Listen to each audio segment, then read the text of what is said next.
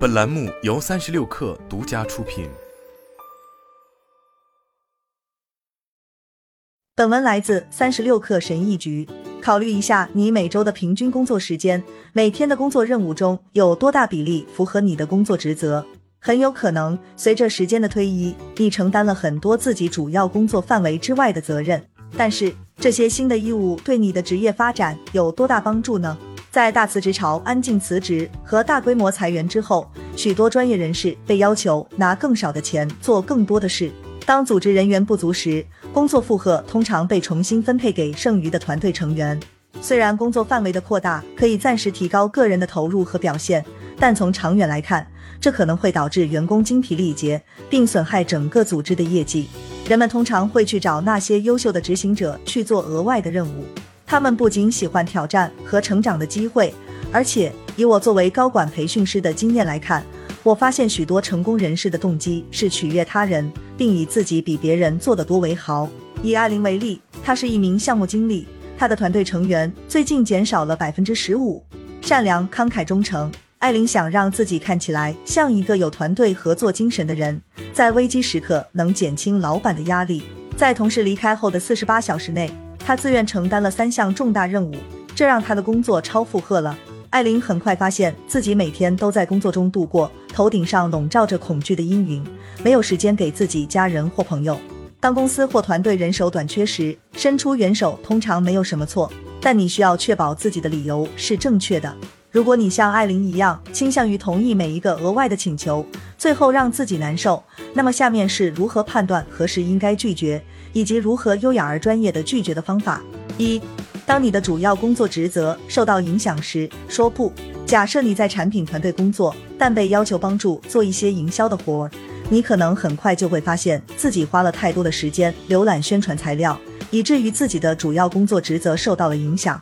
如果一项任务会分散你的核心职责，或者会损害你持续提供高质量工作的能力，而对学习或技能的获取没有任何显著的好处，最好是拒绝，专注于你手头上已经有的工作。不要说对不起，这不我的工作职责。一个更好的方法是使用一种被称为关系账户的策略，或者解释为什么你的拒绝符合所有相关人员的最佳利益。简单的说，这意味着你会说。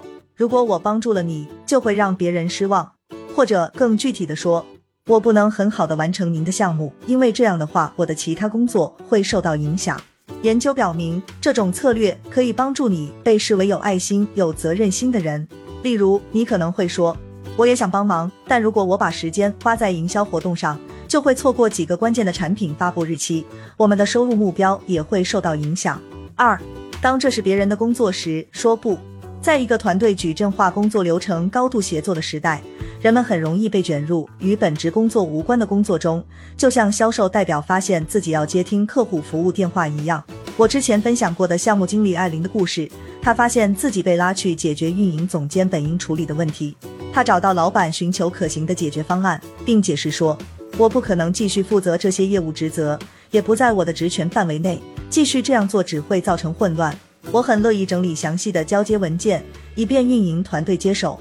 如果你不介意做额外的工作，或者觉得这对你的成长有意义，那就清楚地列出你对新职责的期望，比如帮助你在未来找到更好的工作、有晋升的机会，或者在董事会上被提及和表扬等等。考虑和老板谈涨工资，以反映自己的附加值。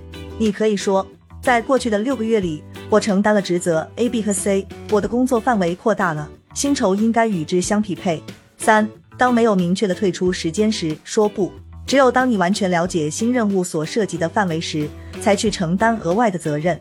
你需要避免在这一过程中产生误解，也肯定不希望自己一直需要帮忙下去。也许你的老板让你参与一个新的任务，此时你需要确定一些细节。这个项目需要你做多久？你需要参加什么会议？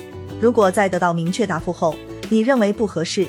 你可以带着感激的心情说：“谢谢您给了我这个机会，这听起来像是一个有趣的项目，但我确实没有足够的精力来做这件事了。如果你愿意的话，也可以尽可能在较小的方面提供帮助，比如你能参加头脑风暴会议或参与咨询商业计划草案吗？在你力所能及的范围内提供帮助，可以证明你是一个实干家，显示你是一个团队合作者。四。”当要求不合理时，说不。也许高层领导要求在两个工作日内从零开始制定一份商业计划，你知道那是不可能的，但你会怎么做？试着积极的说不，这样既能保护你的时间，又能进一步发展你们的关系。在回应上级领导的要求时，你可以解释在规定的时间内你能完成什么。例如，不可能在周五下午之前提交完整的报告，我能做的就是交第一节的初稿，这样可以吗？或者你可以提出调整的时间，比如，我知道这很重要，星期五不行，但我可以在星期一下午之前把终稿交给您。也许你可以推荐能做这件事的同事，或者可以提供服务的乙方公司。这听起来可能像是在表达，这不是我的专业领域，但我会给您发邮件，告诉您我推荐的同事的名字。你不能对所有的事情说不，但是用正确的理由说不，可以让你感觉更自信、更有力量。好了，本期节目就是这样，下期节目我们不见不散。